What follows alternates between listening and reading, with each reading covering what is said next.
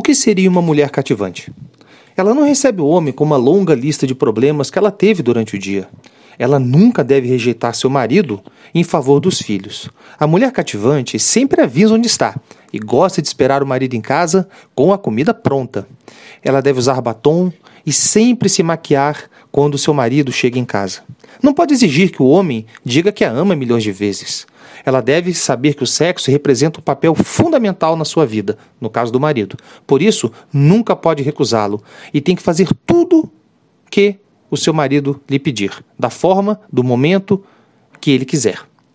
A mulher cativante deve considerar o homem a, pessoa mais importante de sua vida.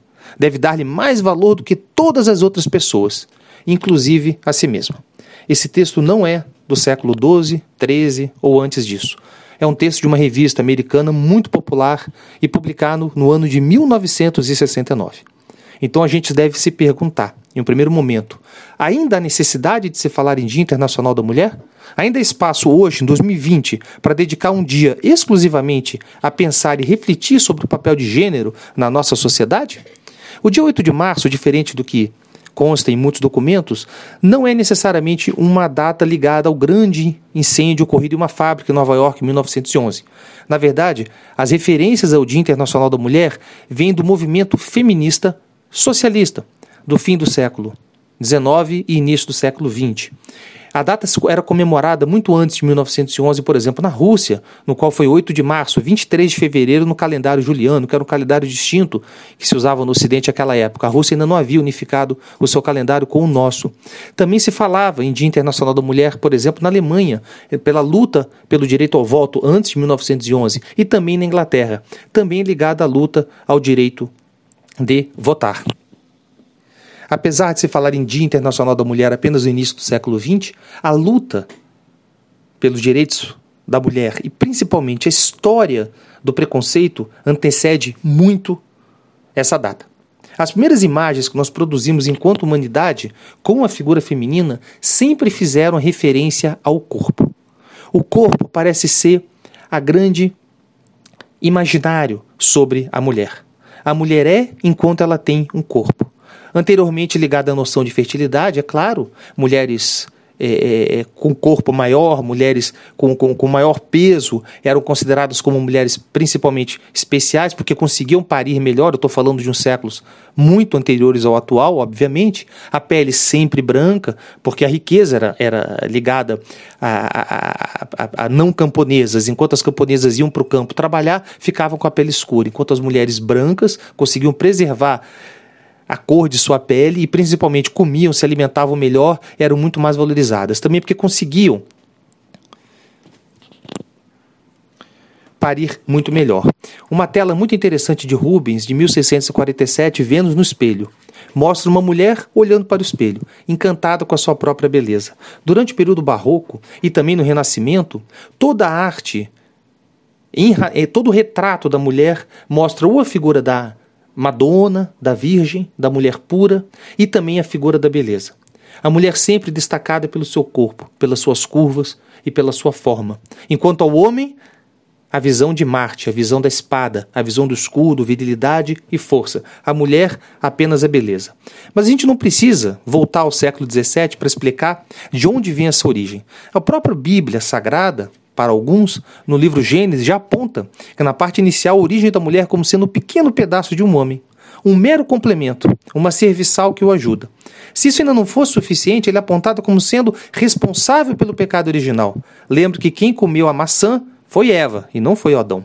Durante toda a Bíblia encontram-se várias referências diminutivas em relação à figura feminina. A poligamia nos textos bíblicos do Antigo Testamento era comum. Jacó, por exemplo, teve quatro mulheres, Davi oito e Salomão, segundo a própria Escritura, setenta mulheres. Se o homem se encontrar com uma moça sem compromisso de casamento e a violentar, e eles forem descobertos, ele pagará ao pai da moça 50 peças de prata. Terá que se casar com a moça, pois a violentou. Jamais poderá divorciar-se dela. Deuteronômio, capítulo 22, versículos 28 e 29. Na própria lei penal brasileira, há poucos anos, eu falo de poucos anos mesmo, em que a, o casamento com a vítima do crime sexual não era considerado uma causa até de redução de pena ou até em alguns hipóteses exclusão da pena. O Código de Processo Civil brasileiro até 1973 proibia que uma mulher fosse representada no fórum sem a figura do marido podemos ver que muitas avós da geração atual, bisavós talvez da geração atual, sequer tinham cadastro de pessoa física, usavam CPF do marido. Recentemente, numa página do Instagram, Quebrando o Tabu, foi retratado um passaporte de uma mulher nos anos 50, com autorização expressa do marido para que ela pudesse sair do país e, principalmente, para que ela pudesse retornar para sua própria casa.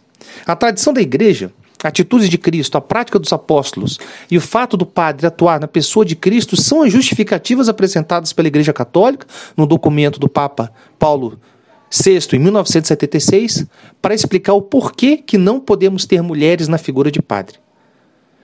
E o principal, o argumento final utilizado pelo próprio Papa à época é que isso é escolha de Deus e não do homem. Deus, quando vai escolher um filho, escolhe um homem. E Cristo, quando vai ao deserto na quarentena e retorna, desculpe, na quaresma, e retorna, ele escolhe doze apóstolos, todos homens e nenhuma mulher.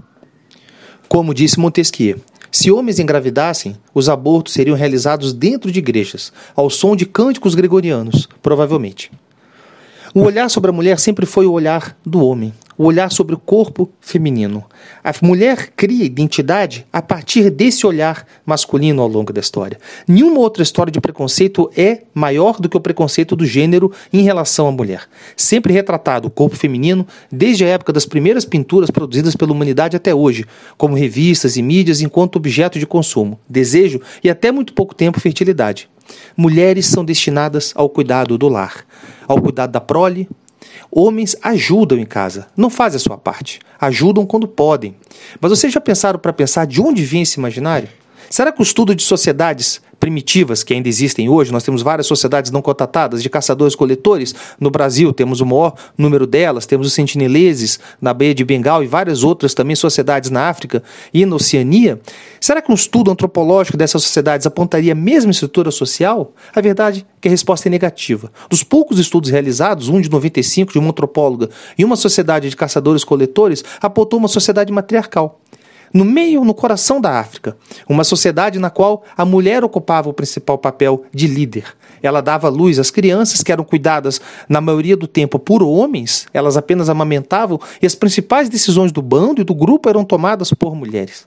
Porque não há nenhum embasamento científico para se dizer que o papel da mulher é estar abaixo, o papel da mulher é de apoio, é de, é de coletar, enquanto a figura do homem caça por ser mais forte, mais viril. Isso não tem absolutamente nenhum embasamento científico. O gênero é uma noção que se constrói. A famosa frase de Simone de Beauvoir: não se nasce mulher, torna-se mulher.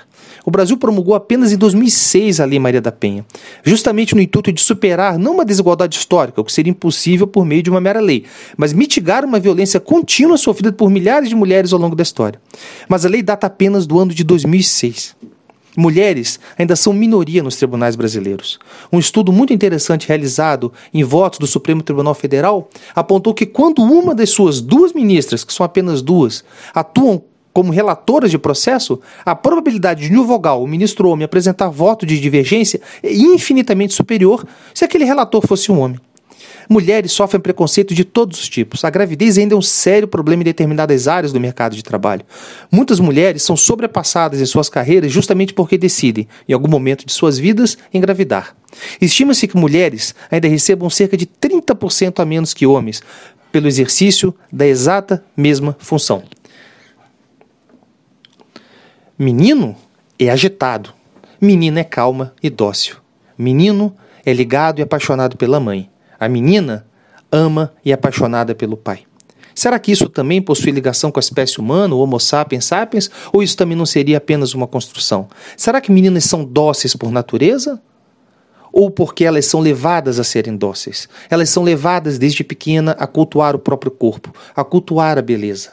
Elas se maqueiam, elas veem as mães se maquiando e acham isso como se fosse a sua principal função: aparecer bonita, ser bonita.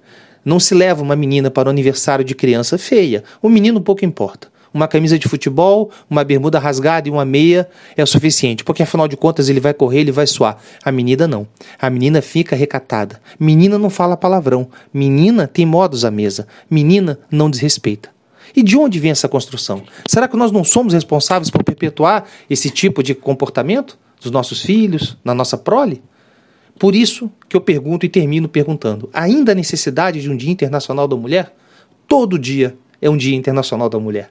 Todo dia nós temos que trazer essas questões de gênero. Não há nenhum problema de um dia do ano a gente sentar, refletir, fazer seminários, estudos e discutir a respeito desse tema. Sim, eu concluo e entendo que ainda há necessidade de um Dia Internacional da Mulher.